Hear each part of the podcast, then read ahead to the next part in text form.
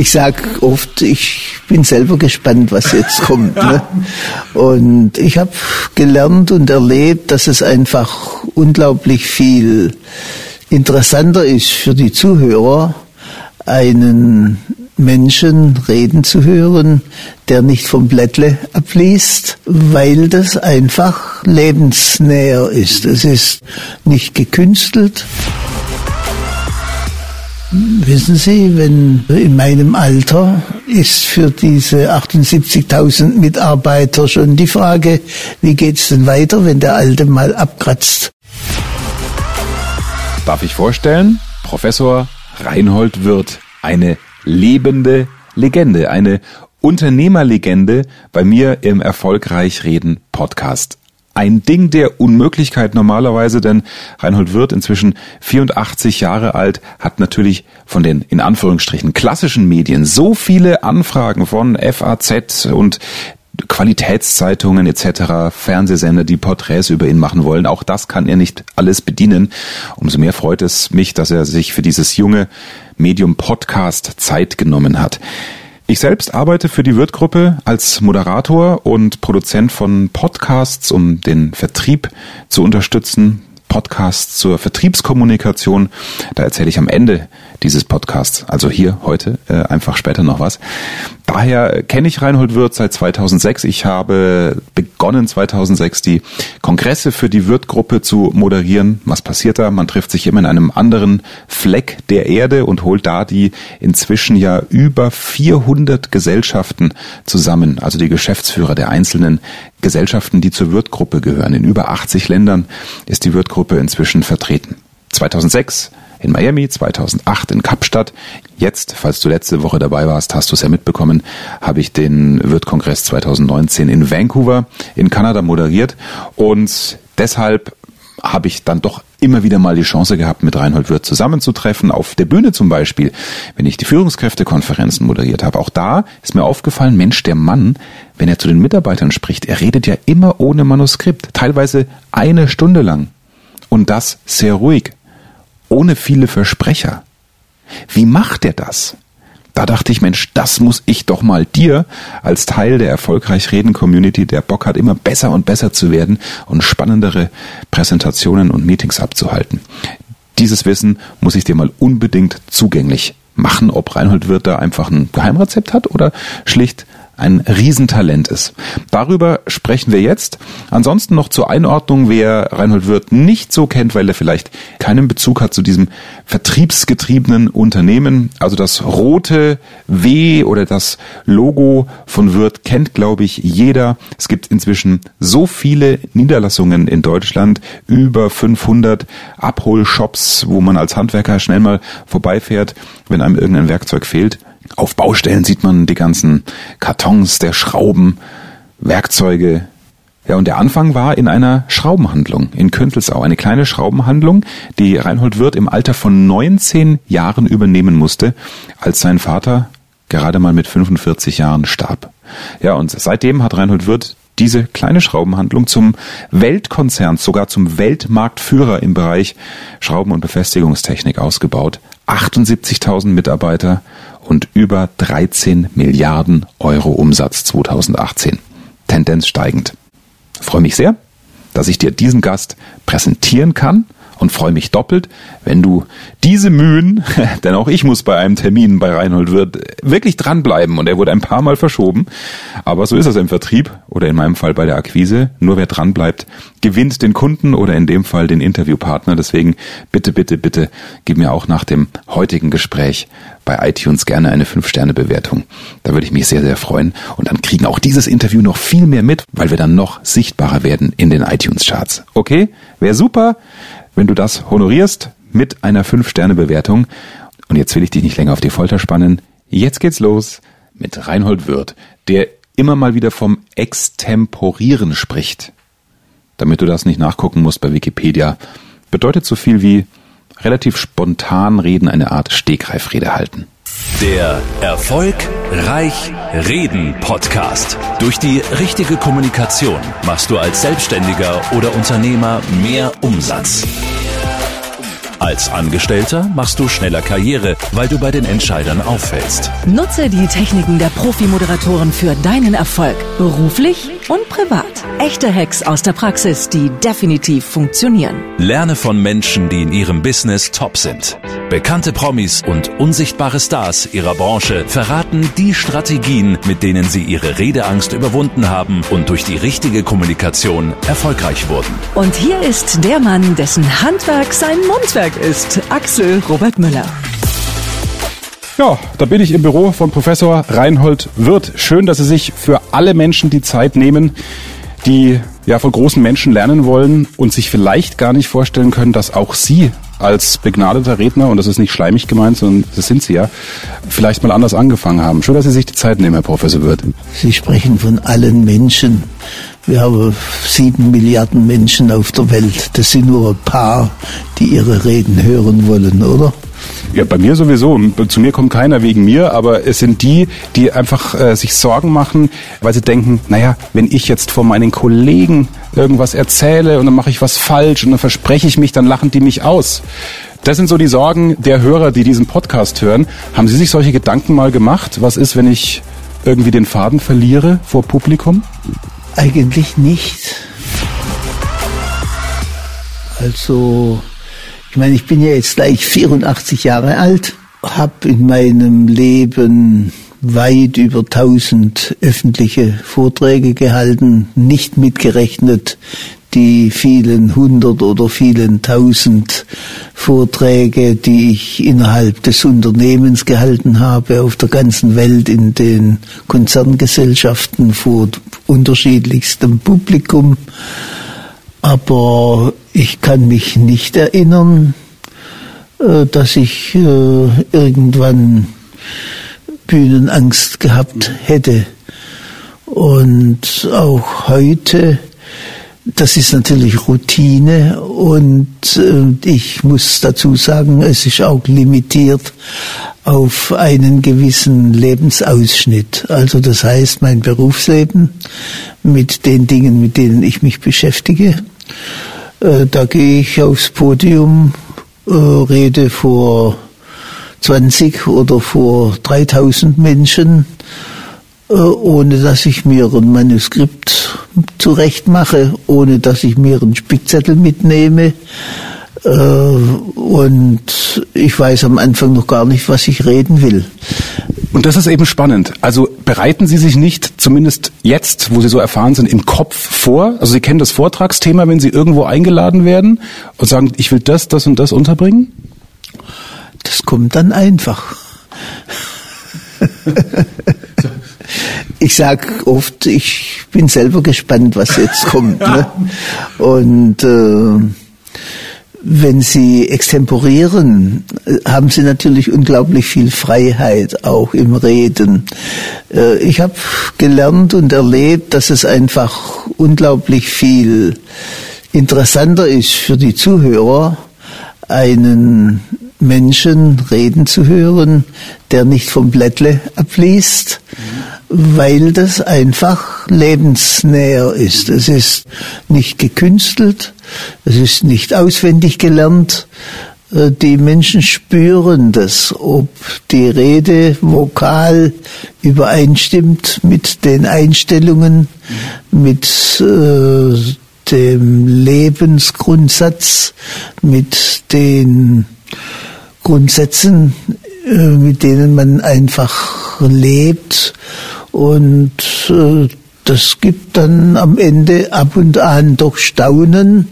Äh, ich werde immer mal wieder gefragt, wie ich das mache. Ja. Ich muss gestehen, ich weiß es selber nicht. Okay. Ich nehme an, das ist eine gewisse Begabung vielleicht. Ne? Ja. Weil das ist genau deswegen sitzen wir hier, um das so ein bisschen rauszukriegen, damit die anderen auch von Ihnen lernen können. Also dann haben Sie den Vorteil, dass Sie ein Grundselbstbewusstsein offenbar dann schon immer hatten, wenn sie nicht so Magengrummeln hatten mit, oh, was ist, wenn ich mich verspreche. Das haben wir, das haben wir kapiert. Eine zweite wichtige Sache haben Sie angesprochen. Man muss sich im Thema auskennen. Ne? Nur dann kann man frei reden. Genau, das ist natürlich das Wichtigste, wenn Sie über Dinge extemporieren wollen, von denen sie nichts verstehen, dann sind sie natürlich schlecht dran. Also ähm, ich will mal sagen, wenn ich jetzt über ähm, medizinische äh, Themen sprechen sollte oder über die Archäologie oder über äh, künstliche Intelligenz oder über die Entwicklung der Borkenkäferplage im Jahr 2050 äh, wäre ich maßlos äh, schlecht dran. Okay. Heißt es, Sie nehmen auch nur Anfragen an, die Ihr Kernthema Unternehmertum, Wirtschaft, Motivation Einstellung zum Erfolg betreffen? Oder was ist, wenn jetzt die Borkenkäfer Stiftung, sollte es die geben, ich habe keine Ahnung, sie einlädt sagt, Mensch, Herr Wirt, Ihre Sicht wird uns interessieren, natürlich irgendwie einen Schlenker zum Unternehmen zu finden. Würde sagen, nee, ich komme nicht? Das kommt darauf an, ob ich Spaß dran hätte. Und äh, dann sage ich im Vortrag oder in der Diskussion ganz offen, also wissen Sie, ich bin weder Biologe noch, äh, ich weiß gar nicht, was das für Spezialisten sind, die sich mit Käfern beschäftigen. Wie heißen denn die? Das weiß ich jetzt nicht. Sehen Sie, das kann man dann ruhig sagen.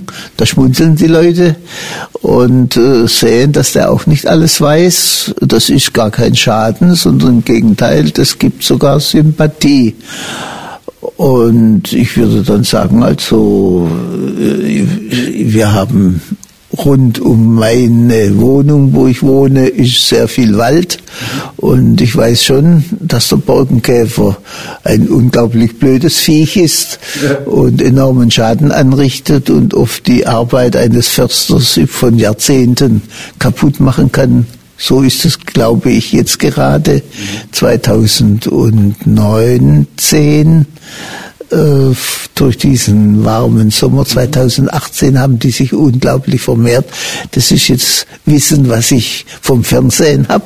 Habe nämlich zufällig irgendwann gestern oder vorgestern äh, in der Landesschau vom SWR einen Bericht gesehen von einem Förster, der äh, berichtet hat über äh, die Borkenkäfer. Also so geht das. So geht das. Also aus der Lebenswelt berichten auch ein, wichtiges Learning, weil ich werde oft gefragt, eben als Kommunikationstrainer, was mache ich, wenn eine Rückfrage kommt aus dem Publikum und ich fühle mich nicht sicher? Das war der Ausweg. Also ehrlich sein? Ja klar, dann sage ich Entschuldigung. Da müssen Sie die Frau Google fragen. Ich weiß es jetzt nicht. Äh, nehmen Sie das Handy und schlagen Sie es auf, da steht alles drin. Mhm. Können Sie es nachlesen. Ne? Cicero hat gesagt, reden lernt man nur durch Reden, so wie Sie klingen, weil Sie auch von Routine gesprochen haben. Das unterschreiben Sie wahrscheinlich dreifach. Ja, genau. Das ist richtig. Aber ich meine gehört zu haben, dass Sie natürlich vor, ich sag mal, 40 Jahren sicher auch Assistenten hatten, die Ihnen hier und da mal irgendwas aufgeschrieben haben bei irgendeinem Grußwort oder sonst was. Hat sich das verloren mit der Zeit?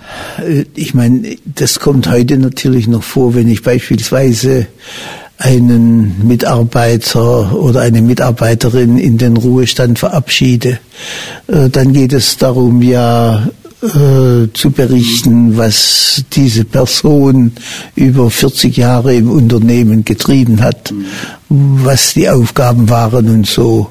Und äh, das lese ich dann natürlich auch mal vor. Also äh, das ist schon klar. Aber das sind ganze Ausnahmen. Und nachdem das vorgelesen ist, geht's wieder freihändig weiter. Sie sagen, und auch das ist ja Teil von Kommunikation, nur gut informierte Mitarbeiter sind gute Mitarbeiter. Also das ist jetzt der Bereich Mitarbeiterkommunikation in einem so großen Unternehmen wie, wie der Wirtgruppe. Können Sie das kurz ein bisschen mit Leben füllen, vielleicht auch mit einem Beispiel? Wie meinen Sie das genau? Wenn Sie Mitarbeiter haben, dann kommt es ja sehr darauf an, ob die Vertrauen zu ihnen haben oder nicht.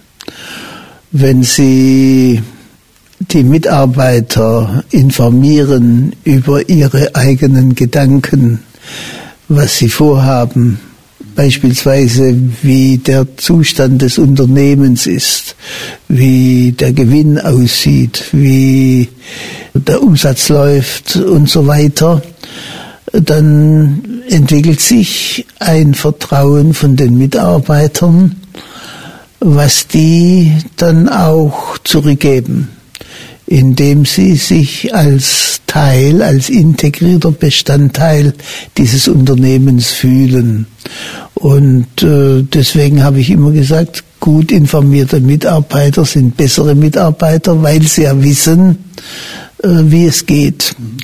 Und äh, wissen Sie, wenn äh, in meinem Alter äh, ist für diese 78.000 Mitarbeiter schon die Frage, wie geht's denn weiter, wenn der Alte mal abkratzt? Mhm. Und äh, da bin ich ganz offen und berichte den Menschen, äh, wie das alles geregelt ist. Das ist alles äh, in trockenen Tüchern sozusagen. Also wenn ich heute ablebe, passiert eigentlich gar nichts, weil es keinen Erbgang gibt. Das Unternehmen ist in Familienstiftungen und äh, die Managementpositionen sind wohl besetzt. Äh, wir haben Aufsichtsgremien, die toll besetzt sind, äh, so dass mein Fehlen ähm, nachher gar nicht mehr viel auffallen wird. Das beobachten wir ja ganz allgemein, selbst ganz wichtige äh, Industrielle oder Politiker oder Sportler, äh, wenn sie dann fünf Jahre tot sind, sind sie auch vergessen. Also da bleibt dann nicht mehr viel übrig. Also ist Kommunikation ein wichtiger Teil der Unternehmenskultur, weil Sie ja auch sagen, die Unternehmenskultur wird in der Zukunft über den Erfolg oder Misserfolg eines Unternehmens entscheiden. Mhm. Das ist immer so gewesen, genau. Ist es, aber ist es in dieser ganzen Digitalisierung äh, nicht sogar noch wichtiger, wenn, wenn sich immer mehr Mitarbeiter aussuchen können, wo sie hingehen, dass sie dahin gehen, wo, wo sie natürlich das Gefühl haben, da ist noch ein Zusammenhalt wie in einem Familienunternehmen, auch wenn es groß gewachsen ist, im Vergleich zum eher anonymen Konzern? Das hat aber nicht nur mit dem Schwätzen zu tun. Also äh, wissen Sie, ich habe in meinem 70-jährigen Berufsleben gelernt, äh, dass nicht die großen Schwätzer, die Großmäuler, die besten im Beruf sind. Also äh, als Außendienstmitarbeiter, als Verkäufer beispielsweise. Da meint man, wenn einer eine große Klappe hat, äh, der macht dann das große Rennen. Äh, weit gefehlt. Ich habe Fälle erlebt, da saß einer in der Ausbildung zum Außendienstler hier im Unternehmen und hat nicht Mund, nicht Mäh gemacht und äh, wenn man keine Erfahrung hatte, hätte man denken können, ah, der schafft's nie. Mhm. Nachher hat sich herausgestellt, das wurde der Starverkäufer, weil das stimmt nämlich nicht immer. Äh, Reden ist Silber, Schweigen ist Gold, so heißt es, oder? Mhm. Und wichtig ist, ob sie das Vertrauen schaffen. Und Vertrauen schafft man nicht durch Quatschen, sondern Vertrauen schafft man durch Entscheidungen, durch Standpunkte, durch Vorbildhaftigkeit, indem man eben den Menschen die Sicherheit gibt, sie sind im richtigen Unternehmen, sie sind am richtigen Platz und dass man ihnen die Möglichkeit gibt, sich wohlzufühlen. Das ist das Allerwichtigste. Und dazu gehört in erster Linie, dass ein Unternehmen Dankbarkeit zeigen muss. Also wir arbeiten sehr viel mit Dank, mit Anerkennung, mit Respekt und Hochachtung vor der Leistung der Mitarbeiter. Äh, das habe ich immer bekämpft, dass man gute Leistungen so als selbstverständlich unter den Teppich kehrt, mhm. sondern das habe ich immer rausgestellt, habe den Leuten, die 107 oder 112 Prozent Planerfüllung erreicht haben, einen kleinen Brief geschrieben, gratuliere, tolle Leistung. Mhm. Ich weiß, was das bedeutet in dieser Konjunkturlage oder so. Und das führt äh, in der Retourkutsche natürlich dazu, dass sich so ein Mensch über so einen Brief freut und äh, sie am Ende achtet und am Ende vielleicht ein bisschen übertrieben gesagt, für sie durchs Feuer geht. Also das sind dann diese Verbindungen, die ein Leben lang halten können, wenn sie nicht auf Tricks, auf Hinterhältigkeiten, auf äh, äh, Manipulationen basieren, sondern einfach auf einer ganz sauberen, glasklaren, strikten Linie der Berechenbarkeit, der Geradlinigkeit, der Offenheit, des Vertrauens, des Respekts. Und äh, wenn Sie das äh, über Jahrzehnte üben, äh, dann kommen eben Dinge zustande, wie sie hier zustande gekommen sind. Man darf ja nicht vergessen, ich habe nach dem Tod meines Vaters 1954 den Betrieb mit zwei Mitarbeitern übernommen. Und heute 2019 haben wir 78.000 Mitarbeiter. Äh, manchmal schüttel ich selber den ja. Kopf, was da geworden ist. Ne? Sie haben es ja auch ein bisschen beobachtet. Ja, ich habe äh, Einordnung für alle Hörer. Bin 2006 als als Moderator zu Ihnen gestoßen zum äh, Wirt-Kongress in Miami und 2008 in Kapstadt. Jetzt und das ist das Schöne beim Podcast. Äh, Herr Wirt zeigt gerade auf eine Wasserflasche. Ja, wer redet, ne, wer schwätzt, der verbraucht Spucke. Genau. genau. Da machen wir uns mal ein Fläschchen auf, wobei ich brauche gerade gar keins. Die Zeit hat man beim Podcast. Ne? Im echten Radio hätte man die Zeit jetzt nicht. Herr Wirt, zum Wohl. Ja, ich habe es auch. Ich glaube, ich bin zur Wirtgruppe gestoßen als externer Moderator. Da waren es so um die 60.000, 62, 64.000 Mitarbeiter. 2006 kommt hin, oder? Weniger. Waren noch weniger? Weniger. Okay. Deutlich weniger. Deutlich weniger. Ja, ja. ja.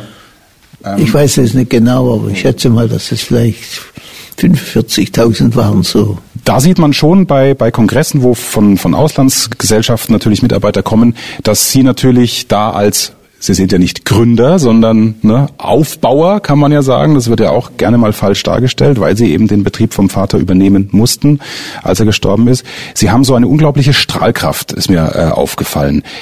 Haben Sie gemerkt, dass die Menschen im Laufe Ihrer Karriere anders mit Ihnen umgegangen sind, je erfolgreicher Sie wurden? Das merken Sie natürlich schon. Beispiel, wenn ich früher verkaufen gegangen bin, dann war ich halt ein Verkäufer wie alle anderen auch. Heute, wenn ich mal mitgehe zum Verkaufen, ich meine, dann meldet mich der zuständige Verkäufer natürlich vorher an ja. und dann hängen die Kunden teilweise die Wirtfahnen raus. Verstehen Sie? Okay. Und, und, ich werde eingeladen zum Kaffee und zu Kuchen und so. Also das ist ein ganz anderes äh, Verkaufen wie damals. Insofern ist das schon eine enorme Veränderung und äh, natürlich auch in der Raumschaft hier in der Gegend, wo man mich kennt, beobachte ich natürlich schon, äh, dass die Menschen einen gewissen Respekt zeigen. Aber von meiner Seite gebe ich mir natürlich große Mühe, der zu bleiben, der ich früher war. Und das ist mir tatsächlich aufgefallen ähm, bei Veranstaltungen, und es geht ja ums Thema Kommunikation, dass ich als, ja was war ich, 2006 war ich 30. So. Und ich konnte schon auch in Anführungsstrichen bisschen auf ihre Kosten einen Gag machen. Also ich glaube, wir haben alle, wenn, wenn zum Beispiel Fotos von ihnen an die Wand geworfen wurden, wo sie 40 waren und diese eher blonden Locken hatten, ne, und dann kamen sie auf die Bühne und da waren natürlich keine Locken mehr da und das Haar wurde schütterer, ähm, habe ich das entsprechend kommentiert und sie haben mitgelacht und gar nicht so, Jungspund-Moderator, was fällt Ihnen ein? Ich bin Reinhold Wirth, Sie können doch jetzt hier nicht über meine Glatze einen Gag machen. Also ist das, ist das auch die Bodenständigkeit, wo Sie mal sagen, lasst uns nicht arrogant werden und auch auf so einer Bühne, wo es um Kommunikation geht? Wissen Sie, das ist heute meine Hauptzielrichtung im ganzen Unternehmen überhaupt, was, was ich noch mache dort, das Unternehmen vor der Arroganz zu bewahren, äh, weil ich allzu oft gesehen habe, wie Menschen, Manager, Unternehmen gescheitert sind oder massiv gelitten haben in Notzeiten, wenn sie sich von der Arroganz während der Erfolgsphase haben korrumpieren lassen. Also das heißt, Menschen, die zu Macht gekommen sind und äh, dann äh, arrogant werden, die nicht mehr erinnert werden wollen, wo sie herkommen, die nicht mehr mit den alten Freunden kommunizieren wollen. Das sind die, äh, die ich nicht mag. Und deswegen bekämpfe ich auch im Unternehmen hier äh, die Arroganz. Wissen Sie, äh, was wir vorhin gesagt haben, stimmt schon. Die Gefahr besteht, dass wenn man zu Macht kommt, äh, wenn man nicht bodenständig ist, wenn man nicht mit beiden Füßen auf dem Boden ist, dass einem das gefällt und äh, dass man dann doch äh, eine gewisse versteckte Arroganz an den Tag legt. Und äh, das hasse ich. Ich möchte bescheiden bleiben. Ich möchte, dass das Unternehmen sich eben nicht korrumpieren lässt durch den Erfolg, sondern dass wir unseren Geschäftspartnern, unseren Kunden, unseren Lieferanten, den Behörden gegenüber äh, faire, korrekte Bürger sind. Ich lege auch großen Wert darauf. Wir sind ja in 80 Ländern in der Welt tätig. Äh, lege großen Wert darauf, dass wir überall sauber unsere Steuern zahlen, dass wir loyale Landesbürger sind. Und äh, das hat sich sehr gut bewährt. Man merkt ja auch, wie die Mitarbeiter untereinander kommunizieren. Also wenn ich hier in der Zentrale in Künzelsau-Geisbach in Baden-Württemberg die Gänge entlang laufe, da kennt mich logischerweise auch nicht jeder und man wird immer gegrüßt und ich grüße auch. Also das ist äh, das ist nicht in jedem Konzern so, wo ich wo ich auch arbeite. Alfons Schubeck, der auch schon in diesem Podcast aufgetreten ist, hat mir erzählt und er hat, was viele nicht wissen, ja auch ein Unternehmen aufgebaut äh, mit 200 Mitarbeitern, was er so an im Hintergrund an Kochschule und so weiter noch hat und er sagt, Früher hat man eher kritisiert als Chef, also wie redet man mit Mitarbeitern? Früher hat man eher kritisiert, heute muss man vor allem motivieren. Wie sind Ihre Gedanken zu dieser These? Ah ja, gut. Ja, und weiter geht's mit Reinhold Wirth. Es sind ja noch ein paar Fragen und Antworten offen. Gleich im zweiten Teil des Gesprächs, das du dir sofort anhören kannst. Ansonsten hatte ich dir nochmal versprochen, kurz zu erklären, was ich mit der Wirth-Gruppe zu tun habe.